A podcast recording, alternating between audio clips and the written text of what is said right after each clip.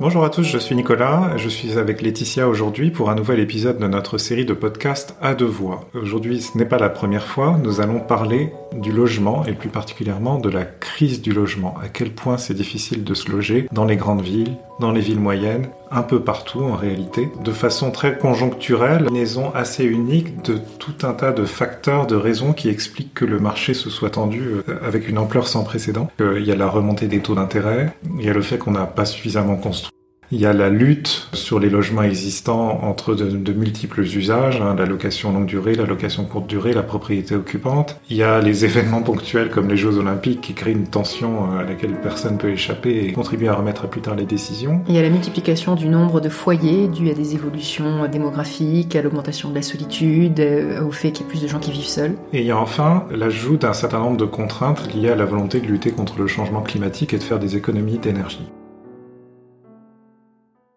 Alors, Laetitia, par où on commence dans cette longue liste de raisons pour lesquelles il y a une crise du logement et c'est devenu impossible pour euh, quiconque, de se, quiconque a de l'argent ou pas, c'est difficile de se loger, de trouver des logements dans à peu près toutes les gammes aujourd'hui.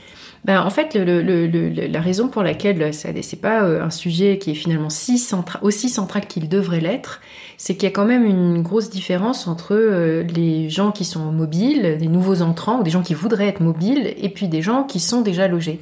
Et en fait, la, grande majorité des gens en France, en Allemagne où nous vivons, euh, ne déménagent pas si régulièrement que ça, donc ont un logement. S'ils sont des gens de notre classe d'âge, ont fait l'acquisition d'un logement il y a déjà des années, donc ont une, euh, plus-value euh, latente ou réalisée d'ailleurs, mais donc on, on, sont, sont logés dans des pas mauvaises conditions. Et, euh, et, la seule chose que l'on voit, c'est justement ces nouveaux, ces flux de nouveaux arrivants. Donc des jeunes qui quittent le, le, domicile familial pour euh, voler de leurs propres ailes, des personnes qui vont, qui sont étudiantes, qui vont aller étudier dans une autre ville, ou des personnes qui obtiennent un nouveau, un nouveau, un nouvel emploi et euh, doivent déménager pour euh, pour occuper ce nouvel emploi ce qui représente finalement un pourcentage euh, relativement faible de la population. Et je trouve que c'est là qu'est le, le cœur du sujet. C'est que, pour plusieurs raisons, c'est le cœur du sujet parce que si on s'intéresse pas au logement, en fait, on empêche justement la mobilité et toute la vigueur euh, culturelle et économique qu'elle rend possible.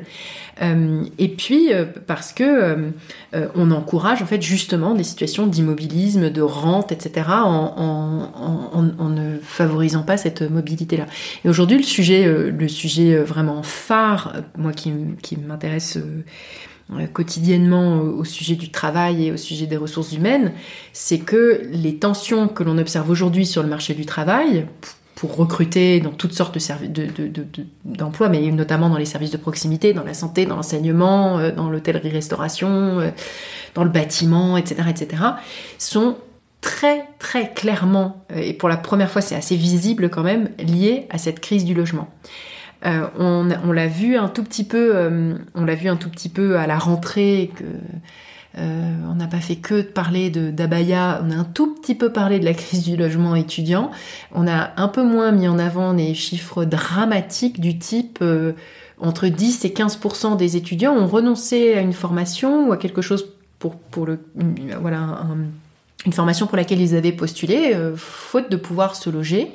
Un autre pourcentage non négligeable de ces individus euh, ont été euh, dans des logements euh, vraiment des, des ce qu'on appelle l'habitat transitoire, c'est-à-dire des ça peut être toutes sortes de choses. Hein. On en a vu aussi avec les réfugiés, des, ou en Allemagne, on en voit ça, hein, des conteneurs pour loger des gens. Enfin voilà, des, des conditions de logement transitoires. Et puis même des campings, des choses comme ça. Enfin, donc, donc des conditions de logement d'ailleurs qui deviennent parfois complètement pas plus du tout décentes en fait.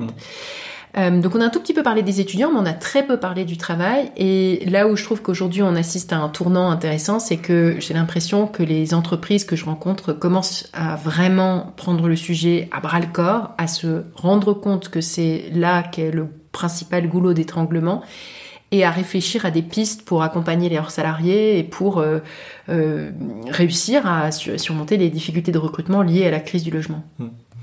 Alors, Comment on fait Alors peut-être pour remettre en perspective, c'est pas nouveau hein, cette difficulté des, des, travailleurs à se loger à proximité de leur travail. Et puis pendant la pandémie mondiale de 2020, on s'est dit finalement, euh, ça fait des années qu'on se dit que ce problème va être résolu en construisant des nouveaux logements, ce qui, qu'on n'arrivait jamais à faire, en tout cas à la cadence suffisante.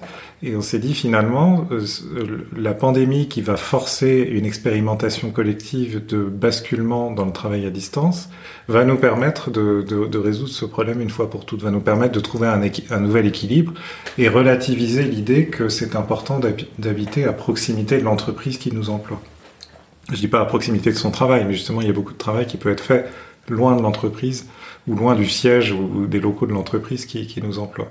Euh, ce qu'on oublie dans, dans, cette considération, c'est l'importance euh, quantitative absolument considérable du secteur des services de proximité, c'est-à-dire des secteurs où il est impossible de travailler à distance et qui sont tous les secteurs euh, qui impliquent des interactions euh, en mm. présentielles entre deux êtres humains, hein, celui qui travaille et celui qui reçoit un service. C'est l'urbaniste Richard Florida ou c'est un, autre sociologue qui, qui parlait d'un ratio de 1 à 5 dans les grandes villes entre un emploi dit des classes créatives, type euh, ingénieur, euh, directrice marketing euh, ou avocate ou autre, pour cinq personnes dans les services de proximité, l'enseignant qui fait les cours aux enfants, le coiffeur, la serveuse du restaurant et puis l'infirmière dans l'hôpital du quartier. Voilà, le, policier qui, qui maintient l'ordre sur la voirie, ouais, tous ceux qui ont besoin d'être là.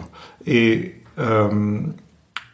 alors, à l'époque, on discutait déjà beaucoup de ça, toi et moi. On, a fait, fait un peu d'histoire. On se rappelait euh, de, de, choses potentiellement un peu anecdotiques, mais très révélatrices, comme dans Au bonheur des dames de Zola, euh, qui est l'histoire d'un grand magasin, d'un des premiers grands magasins à Paris et où les, les, dames qui travaillent dans les rayons, les vendeuses... un magasin fictif, mais qui rappelle mm. euh, le premier Sont, sont logées sur place, dans les combles, hein, si je me trompe pas. Euh, et ce qui permet de résoudre euh, ce qui existait déjà à l'époque, un problème qui existait déjà à l'époque, c'est-à-dire les difficultés pour, pour des gens qui n'avaient pas beaucoup de revenus de, de se loger en ville. Et donc, euh, on avait l'exemple ainsi d'un employeur qui prenait les choses à bras le corps en disant bah, Je m'occupe de loger moi-même mes travailleurs, et, évidemment, dans ce cas-là, c'est mieux de les avoir pas trop loin de leur lieu de travail. Mais ça s'accompagnait de, toutes sortes de paternalisme, de, règles, de contrôle, y compris sexuel, de la vie des, Interdiction de recevoir des messieurs, voilà, mm. des choses comme ça. Et, euh, et, alors, toi qui discutes avec des employeurs aujourd'hui, quels sont leurs axes de réflexion? Euh, Est-ce est-ce qu'ils se réorientent vers vers réinventer les cités ouvrières, mais pour l'environnement urbain, tout en évidemment s'abstenant de faire le contrôle social qui, qui n'est plus toléré aujourd'hui et probablement plus légal d'ailleurs? Euh, Est-ce qu'ils vont se contenter de signer des chèques supplémentaires pour euh, prendre à leur charge une partie du logement, mais ce qui aura pour contrepartie des salaires nets euh, probablement moins élevés? Est-ce qu'il y a entre ces deux extrêmes, tout aussi insatisfaisants en réalité, des solutions un peu plus intéressantes? Alors il y a, il y a malheureusement cette pratique qui consiste à loger, euh, loger ses, ses, ses, salariés à proximité d'un site, qui était une pratique aussi très industrielle, puisqu'on a créé des villes entières autour des mmh. usines et c'était tout à fait logique, naturel, etc. Nous-mêmes, on a appris récemment que le, le pavillon qu'on habite, qui est dans une petite ville en banlieue de Munich qui s'appelle Ottobrunn, euh, est, fait partie d'une ancienne cité. Euh, enfin, du village Airbus, parce qu'on est à côté d'un site Airbus. de, de l'une des plus grandes usines Airbus euh, d'Europe, avec Toulouse. Et, euh, et à l'origine, les gens qui habitaient ces maisons n'étaient que des ingénieurs et des ouvriers qui travaillaient à l'usine Airbus. Donc, on a, donc c'est un exemple assez précoce. De, d'une, enfin, c'est un exemple très très proche de nous de, de ce type de solution. Mais le le, enfin, la grosse différence entre cette époque euh, industrielle et paternaliste, où tout était, tout était centré finalement sur le travailleur euh, généralement masculin, etc., et sa famille qui l'accompagnait, c'est que on est dans un contexte euh, culturel et démographique très différent, où ce type de, de comment dire d'accompagnement très centralisé en fait ne colle pas avec la réalité des foyers, des foyers dans lesquels il y a deux adultes qui travaillent la plupart du temps, parfois même plus, si ce sont des gens qui cohabitent euh, autrement, où il y a des enfants, où il y en a pas, ou enfin voilà, ce sont ni seulement des ouvriers ou des travailleurs seuls, comme c'est le cas de travailleurs saisonniers par exemple, mmh. qui vont euh, arriver quelque part et trouver des conditions de logement parce qu'ils sont tout seuls et soit ou, des travailleurs euh, des migrants qu'on parque dans des, voilà, dans des conditions de logement souvent déplorables dans tout un tas de pays du monde. Où, donc, ils vont, les, zones très riches ont besoin de ces migrants et puis on, les, on, se débrouille, on leur donne des, des dortoirs plus ou moins salubres et ça fait le job. Mais c'est des gens qui sont seuls. Voilà, c'est des gens qui sont soit saisonniers, soit migrants, etc. qui qui, qui, sont des, des, des, comment dire des, des électrons libres euh, qu'on va loger euh, généralement dans des dans des dortoirs et, euh, et donc ça c'est sur euh, le bâtiment par exemple c'est quelque chose qui existe. Et puis dans le travail saisonnier c'est quelque chose qui existe aussi. Mais partout ailleurs où on a voilà un espèce de nuage plus flou plus trouble de situations et de types d'emplois très différents pas, pas pas forcément d'ailleurs mieux payés mais en tout cas différents et divers et plus urbains on n'est pas du tout dans ce cadre, dans cette configuration-là. Et là, les traditions de logement de fonction, au contraire, ont complètement disparu. C'est-à-dire qu'il en existait même dans la fonction publique, ce qui était d'ailleurs... Euh, les instituteurs avaient un droit à être logés euh, sur place ou à proximité de l'école dans laquelle ils enseignaient. Et l'un des paramètres, si je me souviens bien, de la transformation des instituteurs en professeurs des écoles avec la création d'un nouveau corps, c'était d'évacuer euh, une fois pour toutes ce droit au logement de fonction. Donc il y avait une sorte de revalorisation salariale qui créait une incitation à, à passer dans le nouveau corps de professeurs des écoles. Exactement, et cette euh, transition, elle a mis, elle a mis des décennies en mm. fait, et on s'est non seulement complètement débarrassé de cette tradition, mais débarrassé de tout ce qui la rendait possible, mm. des parcs de logement, etc. Donc en fait, aujourd'hui, dans les, les établissements scolaires, par exemple, alors qu'on aurait tellement besoin de pouvoir loger des enseignants ou du personnel administratif qui est pas mm. suffisamment rémunéré pour se loger à proximité du travail et où ça permettrait de résoudre une partie du problème de la, de la pénurie euh, d'enseignants. Euh, ben, on n'a pas du tout, on les a pas les logements, donc, ni les logements, ni les dispositifs, ni les possibilités même administratives de, de le faire. Donc, euh, donc euh, c'est comme si on repartait, mais pire que de zéro en fait, parce que il ne reste rien, absolument rien, ni de la tradition, ni du parc immobilier, qui, des ressources qui le permettent. Et donc c'est un peu la même chose dans d'autres types de grandes entreprises ou grands employeurs qui pourraient se trouver avec des problématiques similaires à la fonction publique, mmh. euh, cette tradition a plus ou moins complètement disparu. Donc les, les pistes euh, à explorer sont différentes. Elles vont évidemment euh, sur l'idée de déjà de, de, la même chose que pour les packages de d'expatriés, c'est-à-dire offrir un accompagnement, aider à la recherche d'emploi. Ça passe aussi par cette redécouverte du poste critique de l'assistante sociale en entreprise. Euh, c'est souvent une assistante sociale qui est mutualisée, soit entre plusieurs entreprises, soit entre plusieurs départements d'une même euh, grande entreprise, et qui euh, règle des problèmes de vie euh, des gens, ou en tout cas les aide, les accompagne en leur, en leur faisant connaître des dispositifs, des choses qui existent, etc etc. Euh, ce qui était euh, D'ailleurs, assez marrant, c'est que dans l'histoire de, de, de, de, ce rôle, enfin, ou de ce, de ce métier, euh, c'était au départ lié aussi au fait de, régler le problème du recrutement quand les hommes étaient à la guerre. Mmh. donc, il y a vraiment toute une tradition qui est finalement assez liée à, ce, à, ce, problème ou à cette crise de recrutement. évidemment, tu l'as évoqué, as évoqué le, le télétravail. Le, le, le, problème du télétravail aujourd'hui, c'est que il est, est très, très, très rarement à 100%. Euh, et on se retrouve pratiquement toujours, enfin, dans l'écrasante majorité des cas, dans des situations euh, hybrides, où pour les plus privilégiés euh, parmi ces travailleurs en situation hybride, on a deux logements plutôt qu'un. Mmh. C'est-à-dire ce, ce retour de la définition de la bonne vie avec euh, j'ai une super maison de campagne à une heure ou deux heures de la grande ville où j'habite euh, et j'y passe trois voire quatre jours par semaine de temps en temps et puis euh, je passe trois ou quatre jours dans la résidence urbaine plus petite qui est plus proche du siège de l'entreprise dans laquelle qui, qui m'emploie mmh. et ce cas de figure qui évidemment ne concerne que quelques privilégiés et va plutôt dans le sens d'une amplification des problèmes de logement parce qu'on voit que le marché des résidences secondaires avant l'augmentation des taux d'intérêt était, euh, euh, souffrait d'une insuffisance de l'offre mmh. euh, au même titre que le marché des résidences principales. Mmh.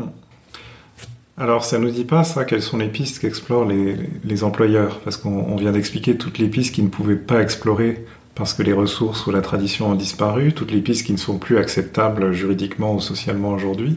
Euh, qu'est-ce qu'il leur reste comme levier à actionner pour euh, euh, pouvoir attirer à nouveau des salariés qui auront la conviction qu'en prenant cet emploi, ils pourront aussi se loger à proximité de leur travail dans des conditions décentes? Bah, C'est là où, entre la prise de conscience et les mesures, on est encore qu'au début. Donc la prise de conscience est réelle, mais les mesures, ça, pour l'instant, ça se limite le plus souvent à une, un accompagnement, une aide, des primes ou voilà une, une forme d'accompagnement financier mais pas vraiment de choses qui règlent complètement les problèmes. Une assistance sociale, c'est formidable, mais ça va pas, ça va pas résoudre les problèmes systémiques et de marché euh, concernant le logement. On pourrait dire à ce sujet, on, est habitués euh, tous à, chercher des logements euh, sur le marché locatif, hein. on l'a tous fait, ou on le fait tous encore ces jours-ci. Euh, suivant notre histoire personnelle. Et on sait que l'un des principaux obstacles, c'est euh, euh, enfin, ce qui explique la réticence d'un bailleur à mettre un logement en location avec un locataire en particulier, c'est l'insuffisance du revenu ou l'absence d'une caution solidaire pour le paiement des loyers. Est-ce que la solution, c'est pas finalement l'employeur se porte caution. euh, pour rassurer. Alors après, on pourra expliquer pourquoi ça résout pas tous les problèmes mm. dans le contexte euh, conjoncturel actuel. Absolument. Mais ça, ça, je l'ai peu entendu, mais en effet, ce serait tellement, euh, ce serait tellement déjà une étape extraordinaire que de, de se porter caution pour mm. pour ces salariés. Et il y a cette idée aussi d'arrêter avec les périodes d'essai, mm. parce que les pendant les périodes d'essai, donc tu es obligé de quand même déménager, t'installer quelque part, etc. Mais impossible de signer un bail tant que tu es en période d'essai. Donc l'idée d'être immédiatement euh, en CDI avec des fiches de paye normales sans période d'essai, etc., permet déjà de lever ce verrou-là mmh. et d'avoir la fiche de paye qui permet de prouver sa solvabilité à un bailleur et de déjà euh, pouvoir signer ton bail. Donc mmh. ça, ça, ça, je l'ai entendu d'entreprises qui disent euh, la période d'essai c'est un problème pour ça, pour mmh. la question du logement. Je trouve que c'est quand même déjà assez assez. oui, parce que loger six mois à l'hôtel, euh, le temps d'épuiser sa période d'essai, c'est euh, non seulement insoutenable financièrement, mais pas non plus un, ça donne pas non plus un sentiment de bienvenue et d'installation euh, sereine dans son nouvel emploi. Du, point de vue des bonnes pratiques RH. Oui, absolument. Et puis alors l'autre type de solution qui est pas du tout quelque chose qui est mis en avant, mais qui est la réalité de ce qui va, de ce qui est en train de se passer dans toutes les grandes, toutes les administrations, toute la ville de Paris par exemple, tout un tas de d'employeurs qui emploient euh, euh, des, euh, des, des salariés dans des métiers qui sont largement télétravaillables c'est de l'accepter. Euh, et euh, la ville de Paris avait, pour cette raison, été avant même la pandémie, dans, a fait opérer des grandes expérimentations sur beaucoup de salariés pour pouvoir résoudre ce problème de l'équivalent des fonctionnaires de catégorie C, euh, même B, qui ne peuvent pas se, se, loger. Donc le fait de les, les faire travailler complètement à distance, à mon avis, c'est en train de complètement entrer dans des mœurs paradoxalement sur des types d'emplois légèrement moins favorisés que les emplois de cadre. Mmh. Où là, sur les emplois de cadre, pour les nouveaux entrants, on a quand même le problème du logement, même s'ils gagnent beaucoup plus d'argent. Euh, mais euh, ce qui, le, fait d'avoir cette situation hybride permet de rendre tolérable les trajets pendulaires depuis une zone périurbaine relativement lointaine, dans la mesure où ces trajets pendulaires ne se font que trois fois par semaine au lieu de quatre ou cinq fois par semaine. Donc c'est une espèce d'équilibre comme ça qui est en train de se faire et pour les cadres et pour les, des, des, fonctionnaires euh, ou des ou pas des fonctionnaires mais des salariés euh, des salariés de bureau euh, lambda à des postes éventuellement moins, moins rémunérés qui vont, eux, pouvoir euh, télétravailler davantage. Donc ça, c'est une espèce de révolution silencieuse parce que ce qu'on entend actuellement, c'est uniquement retour au bureau, retour au bureau et puis sentiment d'appartenance, etc. Mais le, le fait qu'il faut qu'il y ait quand même des gens pour faire le travail, euh, fait que cette, ça me paraît inéluctable et inexorable. C'est ça qui est en train de se passer en silence. Oui, donc en, d'autres termes, on est en train de découvrir pourquoi trop de flexibilité euh, tu, tu l'emploies en fait. C'est-à-dire que euh, on sort d'une période de 20-30 ans où, où, tous les efforts ont semblé tourner vers euh, flexibiliser la main d'œuvre euh, et, diminuer les engagements pris par les entreprises vis-à-vis -vis des travailleurs. Et là, on, s'achemine tout doucement vers d'abord une plus grande tolérance par rapport au choix individuel des salariés, c'est-à-dire télétravailler. Euh, ben on va plus, souvent fermer les yeux ou aménager les conditions de travail pour que ce soit possible, parce que sinon c'est soit ça, soit personne pour faire le travail. Et puis euh, peut-être, même si tu dis que c'est pas encore vraiment sur la table, le, le retour de la sécurisation financière des salariés par le contrat de travail, en fait, que ce soit un durci, moins de période d'essai et, un passage plus vite dans l'emploi à durée indéterminée ou, voir euh, l'employeur qui se porte caution solidaire, ce qui, ce, qui, est, une, ce qui est une façon de sécuriser le, salarié euh, encore plus forte que, que, lui simplement lui offrir un CDI. Mais ce qui va encore augmenter le, la fracture entre les insiders et les outsiders, parce qu'il y mm. aura ces gens bien protégés, euh, qu'on accompagne dans toutes les dimensions de leur vie, y compris la question du logement. Et une fois qu'ils sont logés, on est tranquille. Et puis pour le, volant euh, variable, flexible de la main-d'œuvre. Euh, au contraire, euh, on se déleste de cette responsabilité-là sur des sociétés d'intérim, sur bah, des travailleurs précaires de, toutes sortes, qui eux se délestent à leur tour, par exemple en ayant une proportion de plus en plus importante de, travailleurs sans papier. Mmh. C'est le cas dans le bâtiment. Hein. donc dans le bâtiment, ça passe par l'intérim, c'est-à-dire que l'intérim ferme les yeux euh, sur cette pratique qui consiste à utiliser... Non, sans risque juridique, hein, d'ailleurs. Non sans risque, mais parce qu'il faut bien avoir des gens pour... Euh, surtout dans le bâtiment, il faut, il faut bien avoir des travailleurs. Euh, qui consiste à utiliser l'identité de quelqu'un d'autre pour pouvoir travailler. Hein, donc c'est-à-dire des, des sur fond d'un racisme hallucinant. Hein, c'est que il suffit que les deux soient noirs, on considère qu'ils se ressemblent, même s'ils n'ont pas les mêmes, même s'ils n'ont pas la même la, même gueule. Hein, donc c'est complètement dingue. Euh, donc on utilise l'identité de quelqu'un d'autre. Euh, voilà. Et donc il y a beaucoup de très grandes entreprises euh, bah, dans le bâtiment, des Bouygues, etc., qui elles-mêmes disent non, non, nous, on règne tout ça. Par contre, dans l'intérim, ça je peux pas dire, mais c'est pas ma responsabilité. Hmm. Et où là, on a ensuite des marchands de sommeil qui font pression sur ces gens qui n'ont pas de papier, qui sont déjà illégaux et leur font payer très très cher, donc une part euh, absolument délirante de leurs revenus mmh. pour euh, un logement complet indécent, enfin pire que les dortoirs euh, des travailleurs migrants à Dubaï, et qui n'ont pas d'autre choix. Donc c'est des situations d'esclavage qui, hélas, se multiplient. Et donc en fait, ce qui est incroyable, c'est qu'on pourrait comme ça continuer à parler en racontant les bonnes solutions, les choses vertueuses et formidables qui peuvent se passer, et qui vont sans doute se, passer pour un certain nombre de gens. Mmh. Et puis de l'autre côté, toute cette cette ce versant euh, ce versant euh, sombre, noir, euh, caché. Oui, en, sachant qu'en gros, il y a, c'est un peu comme les lois de la thermodynamique, c'est-à-dire tout progrès en faveur des insiders se fait au, détriment des outsiders parce que ça, ça replie les insiders sur eux-mêmes et ça renvoie une partie, une part croissante de la charge de travail sur les outsiders et les outsiders, eux, s'éloignent tellement de la norme de ce qu'est un emploi décent et digne euh, qu'ils basculent très vite dans une sorte de no man's land juridique où plus rien n'est conçu pour les protéger. Et c'est ce qui est en train de se produire, c'est que malheureusement euh, cette proportion de, des travailleurs précaires n'est pas du tout en train de baisser aujourd'hui, mm. et donc euh, c'est ce qu'on pourra sans doute que la période des Jeux Olympiques va être un énorme révélateur, parce qu'on en parlait juste avant d'appuyer sur le bouton enregistrer, mais moi je, je me demande comment euh, on va résoudre cette équation parisienne à l'été 2024, qui est celle-ci, qui est que euh, on va avoir un pic d'activité saisonnier. Alors il y a toujours un pic d'activité saisonnier estival, mais lié en plus euh, aux Jeux Olympiques où tous les restaurants, les hôtels, etc. vont avoir besoin de plus de personnel, beaucoup beaucoup plus de main d'œuvre. Et je ne parle même pas des bénévoles mm. qui vont euh, être exploités par par les JO, mais qui en général sont des gens qui habitent sur place. Hein, sinon tu te mm. mets pas bénévole quand tu quand tu n'habites pas déjà là. Donc là il n'y a pas la question du logement, mais tous ces travailleurs saisonniers, alors même que tout le, le, volant euh, ou la marge de manœuvre en termes de logement va être complètement euh, accaparé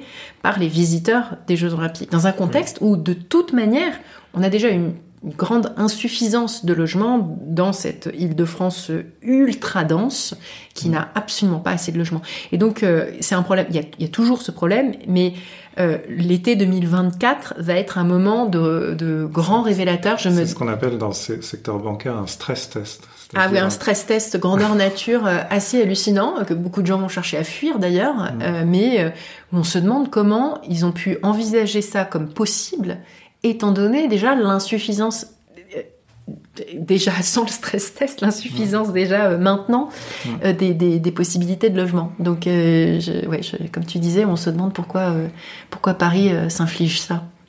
Voilà, pourquoi elle s'inflige ça et pourquoi elle, Elle agite un, chiffon rouge devant tous ceux qui saisiront cette période comme une opportunité de se mettre en grève, de manifester contre telle et telle réforme. Euh, c'est vraiment le moment de le faire. je veux dire, s'il y a bien un moment de faire grève et d'être visible, et puis c'est le, le moment des Jeux Olympiques, c'est un moment de foutre la merde, c'est celui-là. De toute façon, il y en aura de la merde, hein, ça c'est mm-hmm. sûr. Alors, est-ce qu'on peut euh, juste un peu remettre en perspective pourquoi le, marché du logement est si tendu, particulièrement en ce moment? Il y, a, aussi l'impact des conditions macroéconomiques, euh, le fait que les taux d'intérêt remontent euh, et que et qu'il y, a un mouvement, il y a tout un pan du marché du logement qui s'est mis à l'arrêt, qui sont les propriétaires qui changent de logement pour s'agrandir. Hein. ce parcours du propriétaire occupant qui commence par occuper une petite surface puis revend, euh, réalise une plus-value, ce qui lui permet d'emprunter un peu plus pour acheter une plus grande surface. On a l'inverse aussi, hein, c'est-à-dire des personnes qui deviennent retraitées, qui n'ont plus d'enfants chez eux ou qui divorcent et mm. qui voudraient passer à plus petit et qui ne bougent pas parce que les conditions du marché ne le permettent pas. Donc des logements euh, grands, euh, mm. très peu occupés, c'est-à-dire des logements où il y a beaucoup plus de pièces, enfin trois pièces en plus que le nombre d'habitants par exemple. Hein. On considère que là il y a vraiment une opportunité qui est gaspillée en quelque sorte. Euh, et, donc euh, voilà, c'est tous les parcours en fait, tous les parcours de vie qui sont bloqués. Voilà, et donc quand tu dis parcours de vie, hein, il y, a, des cas de figure assez typiques. Il y a le locataire qui s'apprêtait à devenir propriétaire occupant parce qu'il a euh, amassé un apport euh, et atteint un stade dans sa carrière où il peut rassurer un banquier euh, en termes d'emprunt, qui va pas le faire parce qu'il n'y a plus rien à vendre à, à des prix euh, soutenables ou à des taux d'intérêt soutenables.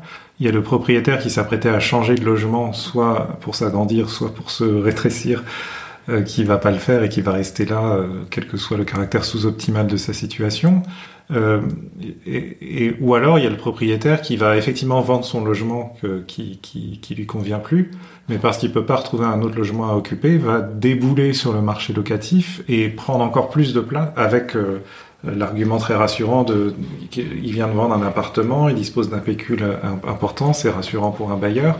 Donc il va évincer euh, ceux qui sont sur des primo-locataires, enfin Des, des, locataires des qui n'ont jamais été propriétaires. Euh, et, tout ça en concurrence, alors qui baisse un peu, mais avec Airbnb, c'est-à-dire la, location courte durée. Alors pourquoi ça baisse? Airbnb s'est pris des revers dans beaucoup de villes du monde. Oui, alors New York, de façon euh, assez coordonnée, New York, c'est très intéressant de sévir et, d'imposer un système dont Paris a été un peu pionnier, si je me, rappelle bien, qui est l'obligation avant de mettre sa, son logement en location sur des plateformes comme Airbnb de recevoir une sorte d'autorisation de des autorités locales pour le faire. Oui, alors ça a été fait, ça a été fait euh, la, ville qui, a poussé la chose de plus loin, euh, même au point d'avoir des conséquences aujourd'hui euh, négatives, c'est la ville de New York où les locations de courte durée ont quasiment complètement disparu. Hein. Maintenant c'est généralement un mois, et puis il y a tellement de conditions restrictives que plus personne ne, ne met son, son bien sur Airbnb à la nuit. Euh, ce qui a été euh, le fait, qui, qui, est surtout du lobbying de la part de, de, de de l'hôtellerie, hein, des, des, hôtels. Euh, et aujourd'hui, c'est les, les, prix, euh, les prix des nuitées à New York sont devenus complètement euh, délirants. Donc, c'est vraiment une mesure qui visait. c'est facile de taper sur le touriste. Le touriste ne vote pas. Euh, le touriste est un fléau qui embête euh, les habitants locaux, donc c'est facile de, taper dessus. Sauf qu'avec la pandémie de Covid, on s'est rendu compte quand même que le touriste était important pour faire tourner des des commerces, des restaurants, etc., dont les locaux profitent aussi. Et qu'à un moment, tu as besoin aussi d'avoir cette manne euh, des touristes pour donner un peu de, soutien et de vigueur à ton, à ton économie locale. Et précisément, tout ce qui fait que ton quartier est agréable à vivre, qu'il y a des bons commerces, qu'il y a des restaurants qui marchent et qui, et qui, euh, et qui peuvent te servir ce que tu as envie de manger. Donc, euh, donc New York n'a quasiment plus de touristes, euh, ils sont pas revenus et il y a des New York, dont Manhattan, qui, qui souffrent de cette relative absence des, des touristes. Donc Paris n'en est pas là, mais, euh, mais en effet, euh, de la même manière, on a, on a complètement vilipendé les locations de courte durée comme étant un facteur qui limite considérablement le nombre de, de logements euh, mm. à la location de longue durée et qu'il faut de manière euh, évidente privilégier les locations de longue durée de gens qui vivent, qui travaillent qui, et qui sont là à l'année et pas seulement pendant quelques jours pour faire la fête. Mm. Mais ça, on, peut dire que ça a eu un impact symbolique assez fort et, probablement un impact bien visible sur les résultats et sur la stratégie d'une entreprise comme Airbnb, hein, qui, a beaucoup déplacé son offre vers les expériences un peu atypiques hors du temps par rapport à trouver un logement en ville en concurrence directe avec les autres segments du marché du marché du logement urbain. Euh, mais on peut pas dire que ça, ça contribue à résoudre. Comment on, résout finalement? Il y, a, toujours la sempiternelle chanson qui, qui consiste à dire euh, il faut construire plus, mais là on se heurte à, bah, aux, normes qui, qui renchérissent le coût de la construction, à la difficulté à recruter des travailleurs qui ne soient pas des sans-papiers. Oui, euh, mais alors euh, la, question. À la remontée des taux d'intérêt. Alors la remontée des taux d'intérêt est ce qui a vraiment bloqué, la, enfin ce qui, qui, euh, provoque la crise du logement neuf aujourd'hui. Enfin, taux d'intérêt égal moins de projets de construction, donc ça c'est évident. Mais la construction, on a tort de l'évacuer un peu trop rapidement. En fait, on a terriblement besoin de logements. Enfin, là, on est dans une insuffisance euh, globale et française très très forte qui fait que de toute façon il y en a pas assez, il y en a vraiment pas assez euh, durablement structurellement et donc les prix d'ailleurs vont pas baisser, les prix ne peuvent pas baisser parce qu'il n'y a pas assez de logements. Donc ça c'est évident même au-delà de la question des des taux d'intérêt qui augmentent, euh, on le voit sur des biens par exemple et surtout sur des biens de de petite taille, les prix n'ont quasiment pas baissé.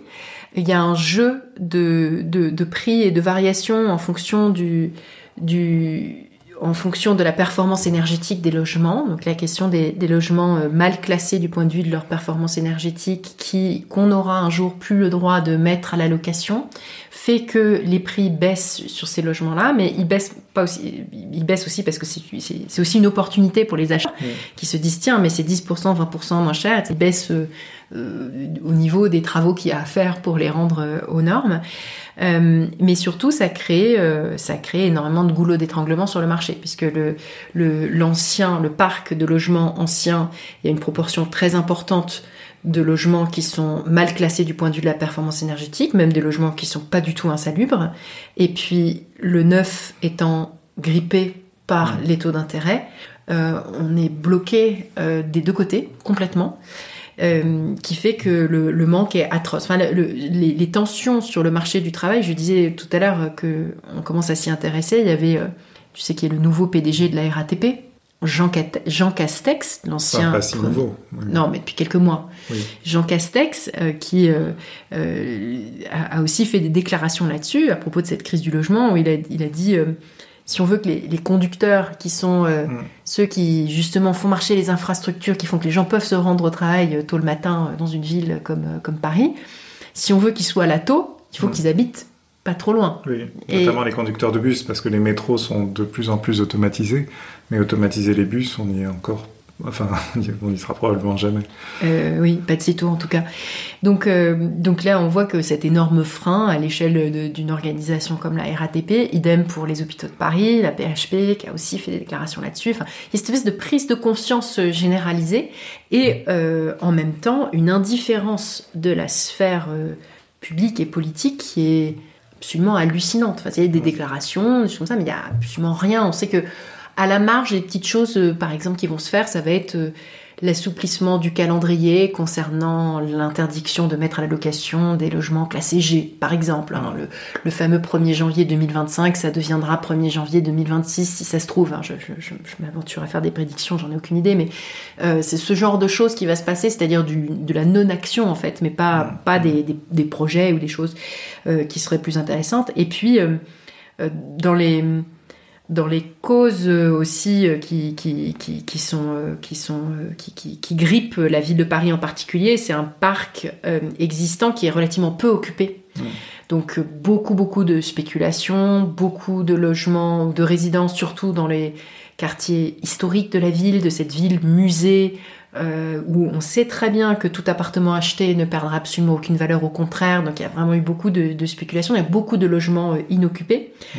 Et c'est pour ça que ça donne envie de revisiter d'autres euh, théories ou, ou idées euh, plus anciennes comme celle du penseur euh, Henri George euh, aux États-Unis. Je sais pas si tu as envie d'en dire quelques mots. J'en avais, j'en avais parlé. Alors Henri George, c'est un philosophe. Hein, de, pour, pour, pour, pour, le situer, c'est la deuxième moitié du 19e siècle aux bah, États-Unis. C'est pas vraiment un philosophe. On est encore au 19e siècle, à une époque où les, où les, catégories sont pas voilà, si claires. En fait, c'est aussi quelqu'un qui s'est beaucoup engagé en politique. C'était un auteur à succès, en fait. Enfin, s'il était économiste ou philosophe, c'était parce qu'il s'adressait au grand public sur, sur des sujets de, de cet ordre-là.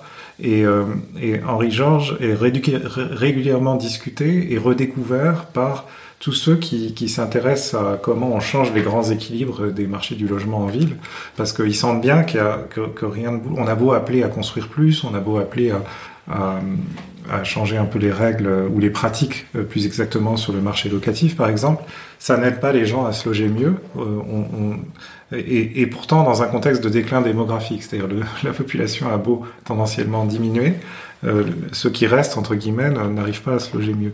Et donc, on, en vient toujours à pointer cette, euh, ce, conflit d'intérêts en fait qu'il y a entre ceux, entre la société, euh, c'est-à-dire les employeurs, les travailleurs, qui auraient intérêt à ce qu'il y ait plus de logements, et puis ceux qui sont déjà, qui ont déjà pris pied sur le marché, qui possèdent un bien, et qui ont intérêt, et qui ont un intérêt ce bien ait toujours à, plus de valeur. À, à la rareté euh, voilà, des biens pour, pour que les prix montent. Hein. Il y a des villes entières qui ont été euh, pas, pas détruites, mais bloquées par ces, ce genre de situation de rente. Hein. Une ville comme Hong Kong, par exemple, où, qui a, qui, dont l'économie politique euh, dépend ex quasi exclusivement, en tout cas jusqu'à une période récente. Maintenant, c'est le Parti communiste chinois, mais avant le Parti communiste chinois, c'était les propriétaires fonciers, euh, un tout petit groupe de, de multimilliardaires qui contrôlaient toute la ville et empêchaient la construction de nouveaux immeubles. Et donc, Henri Georges, face à ces rentiers, alors lui, voilà. son contexte, c'était New York, et le New York de ce qu'on appelle la, la, Gilded Age, hein, cette mmh. période de très très forte inégalité dans l'économie. Et d'urbanisation galopante. Et d'urbanisation et de début d'industrialisation de, de, aussi.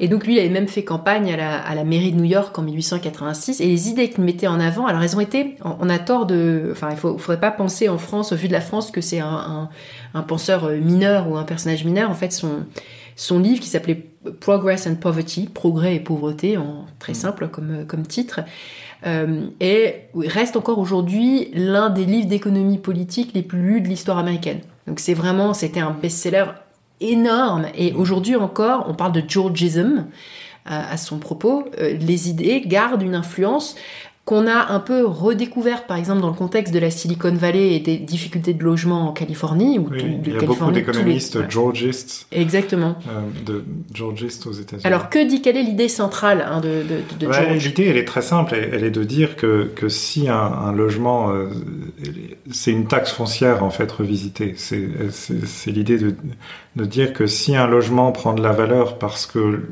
ceux qui ne sont pas encore logés ont plus de mal à se loger, une partie de cette valeur euh, représente en fait de la valeur créée par la société tout entière. Hein. C'est parce que des entreprises se sont développées sur le territoire, c'est parce qu'une ville devient plus attrayante pour ceux de l'extérieur, euh, c'est parce que le niveau de vie augmente, les infrastructures sont meilleures.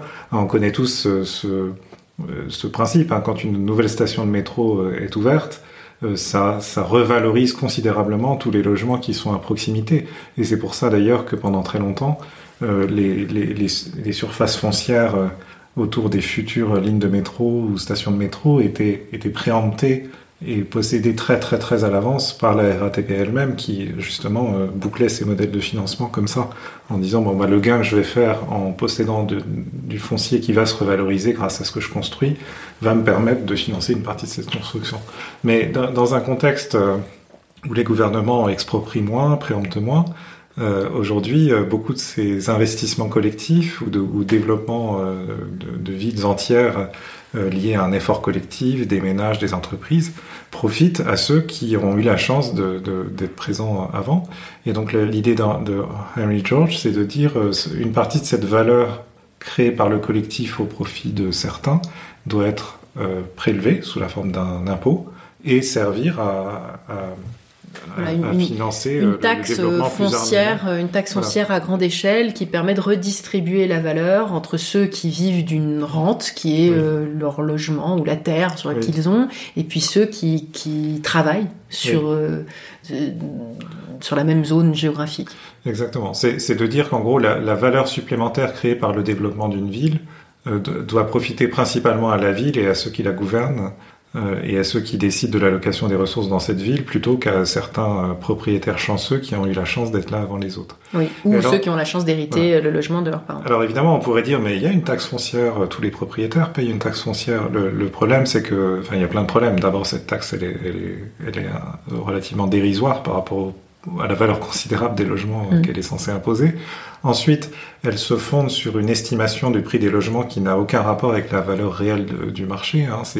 On, sait que, que la mise à jour des valeurs foncières, alors j'ai oublié les termes parce que j'ai étudié tout ça évidemment à l'époque où j'étais à mais, et où j'ai étudié la fiscalité, mais la mise à jour des valeurs foncières c'est à peu près arrêté dans les années 70, de sorte qu'aujourd'hui il y a des zones euh, euh, un peu déshéritées où, où les taxes foncières sont élevées parce que les assiettes euh, représente une valeur qui n'existe plus aujourd'hui. À l'inverse, il, il, y a des zones euh, aujourd'hui euh, où les appartements valent très cher, où les maisons valent très cher, mais c'était pas le cas dans les années 70, et donc les, les, assiettes de taxes foncières sont, sont, très faibles. Et puis on a de, de gens qui, ont, qui sont dans cette situation d'avoir cette entre guillemets rente mmh. euh, sont par exemple inactifs euh, ou pauvres. Euh, par ailleurs, c'est pauvre en termes de revenus et ne pourraient pas payer. Donc il faudrait ah, que par ailleurs, oui, mais il faudrait par ailleurs que le marché soit suffisamment mobile pour qu'ils puissent se reloger facilement. C'est justement le principe de mais exactement, mais... si vous habitez un appartement qui vaut trop cher par rapport à vos moyens, l'intérêt collectif est de vous forcer à liquider cet actif récupérer l'argent, l'argent. Mais pour ça, il faudrait que ce soit quelque chose de plus petit. Mais il faudrait que ce soit facile de se reloger. Exactement. Voilà, ce qui n'est pas le cas. Voilà, donc il y, a, une tolérance à peu près nulle euh, au, à la mise en œuvre des idées de Henry George d'une façon euh, radicale. Oui, mais il y, a, quand même quelques éléments dans, dans, les, le monde. Dans les idées de Henry George, pardon, parce que juste pour, pour les décliner un peu, ça pourrait être la question de l'augmentation des droits de succession. C'est euh, euh, le fait de casser les obstacles à la construction qui sont érigés par les propriétaires qui ne veulent pas que leurs euh, biens soient dévalués par la construction d'autres logements concurrents en fait sur la même zone. Il y a le fait de euh, d'optimiser les taux d'occupation en taxant les logements vides. Enfin, tout ça, c'est des choses dont on parle, y compris en France, hein, quand même. En tout cas, les idées, ces idées circulent. on, en parle, mais comme une collection d'idées éparses, euh, sans qu'on ait, comme contrairement aux États-Unis, ce fil directeur de la pensée de Henry George, euh, notamment développé dans ce livre énormément lu à l'époque et encore lu aujourd'hui. Euh, mais, mais ce qui est rassurant euh, quand on s'intéresse aux idées de Henry George, c'est que c'est pas une utopie en fait. C'est-à-dire qu'il y a quand même quelques pays ou villes du monde qui ont mis en œuvre d'une façon à peu près pure euh, les idées de Henry bah, George. Par exemple Taïwan ou Singapour. oui, alors l'exemple le plus connu c'est Singapour. Alors l'histoire du logement à Singapour, alors, il y a toujours, faut relativiser parce qu'il y a toujours deux segments du marché à Singapour. Il y a un marché complètement non régulé où les logements coûtent très cher, mais la plupart des citoyens de Singapour, ils habitent dans ces immenses tours qu'on voit euh, quand on connaît un peu Singapour, qui sont euh, au passage, contrairement aux immenses tours qu'on trouve à Hong Kong, par exemple, toujours en bon état. Et alors, le système incroyablement vertueux qui a été mis en place à partir des années 60, 70, 80 par le, le, dirigeant de, Singapour de l'époque, qui s'appelait Lee Kuan Yew, c'est que, en gros, il a profité. Avant ça, la majorité des habitants de Singapour étaient logés dans des bidonvilles euh, qui était l'équivalent de, de, des marchands de sommeil aujourd'hui. C'est-à-dire c'était des, c'était des, des, habitations de fortune insalubres construites sur des, sur des parcelles qui appartenaient à des riches propriétaires qui demandaient des prix euh, euh absolument confiscatoires pour, pour des logements qui n'en valaient pas la peine. Et un jour, à Singapour, l'un de ces bidonvilles a brûlé entièrement. Par miracle, il n'y a eu aucune victime parce que l'incendie a été détecté suffisamment tôt, une évacuation a été organisée. Et Lee Kuan Yew a profité de ce, ce désastre, cette catastrophe, pour dire il y en a marre euh, que les, habitants de Singapour puissent pas se, loger dans des conditions décentes. Nous, le gouvernement, on va exproprier tous les propriétaires terriens, prendre le contrôle du foncier, qui désormais appartiendra euh, à une agence opérée par le gouvernement de Singapour.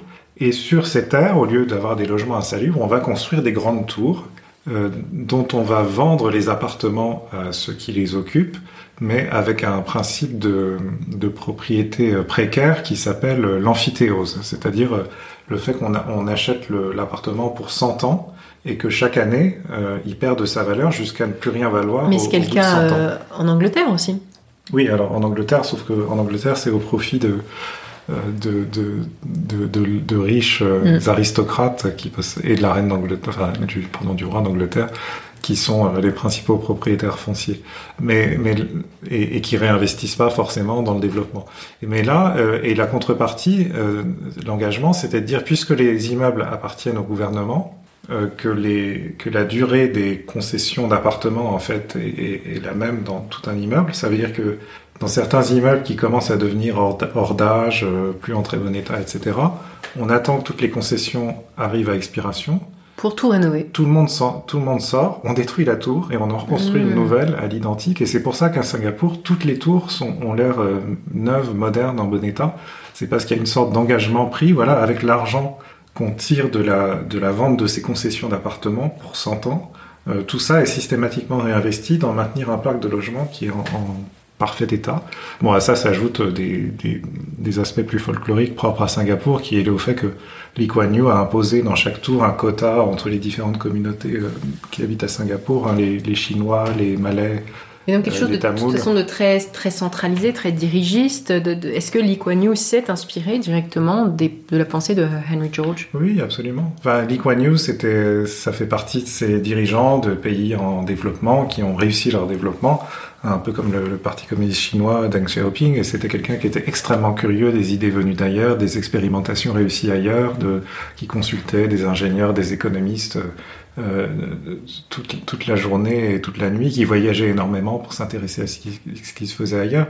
J'ai pas euh, en tête de précédent, de, de, de, cas où Lee Kuan Yew explique l'affiliation entre le système qu'il a mis au point et la pensée de Henry George, mais il n'y a aucun doute sur le fait que tout ça est né probablement dans des discussions avec des économistes du développement plutôt américains qui eux-mêmes euh, avaient été nourris à la pensée de Henry George mm. et, et, ont expliqué à Lee Kuan Yew voilà comment on pouvait déjouer les intérêts des, des, des propriétaires euh, fonciers prédateurs qui empêchaient euh, Singapour de se développer parce que ça aurait été impossible de développer Singapour si on n'avait pas pu accompagner l'enrichissement de la société singapourienne par l'amélioration des conditions de logement de tous les habitants. Alors c'est pas vrai pour tout le monde, hein. même à Singapour, il y a des travailleurs immigrés qui logent dans des dortoirs insalubres, etc. Et il y a aussi des gens très riches qui achètent des appartements hors marché, enfin hors euh, marché régulé et, et, qui valent très très cher. Et aujourd'hui, comme Singapour, avec le refermement de Hong Kong, l'emprise accrue du, du, gouvernement chinois sur Hong Kong, euh, bah, du coup, il y a tout un déplacement. C'est une zone de repli pour pas mal d'acteurs. Singapour, aujourd'hui, la situation est très tendue sur le marché du logement singapourien, ce qui prouve que le, mécanisme mis au point par Lee Kuan Yew à l'époque n'est pas suffisant pour garantir euh, un marché du logement équilibré pour l'éternité. Mais c'est en général l'exemple euh, auquel se réfèrent les défenseurs de, de Henry George pour dire c'est pas que de la théorie, ça a été mis en œuvre au moins une fois à l'échelle ben, d'une grande ville qui est Singapour, euh, et ça a donné des résultats absolument spectaculaires. Alors, tu as dit le problème n'est pas que français, et il n'est pas que parisien, il y a énormément de villes qui en souffrent, euh, donc euh, il y a aussi beaucoup d'explications qui sont à donner du côté de, de, de, facteurs vraiment systémiques liés à la transition numérique de l'économie, liés à, euh, aux mobilités euh, euh, aux, évolutions démographiques, toutes, liées à, des nouveautés dans nos usages et nos manières de vivre, qui font que on a toujours ce, ce choc entre le temps long de l'immobilier et puis le temps court des usages de l'économie, etc. Et, cette inadaptation qui, qui s'est qui, qui s'est aggravé avec, mmh. avec les années. Donc bah, on n'aura jamais fini d'en parler, on en reparlera certainement. On va regarder de très près le stress test que va constituer, euh, que vont représenter les JO à Paris à l'été 2024. Et on espère qu'il en sortira, euh, au-delà du chaos que cela représentera pour pas mal de gens, euh, des, prises de conscience et peut-être des nouvelles... Des, ouvertures de, nos, de, logements qu'on va aussi découvrir avec le stress test. C'est-à-dire la possibilité, c'est le côté plus positif, de, de, voilà, de faire sortir des possibilités de se loger euh, là où on ne les attendait pas. Tous les greniers, toutes les caves, tous les placards seront révélés sur le marché.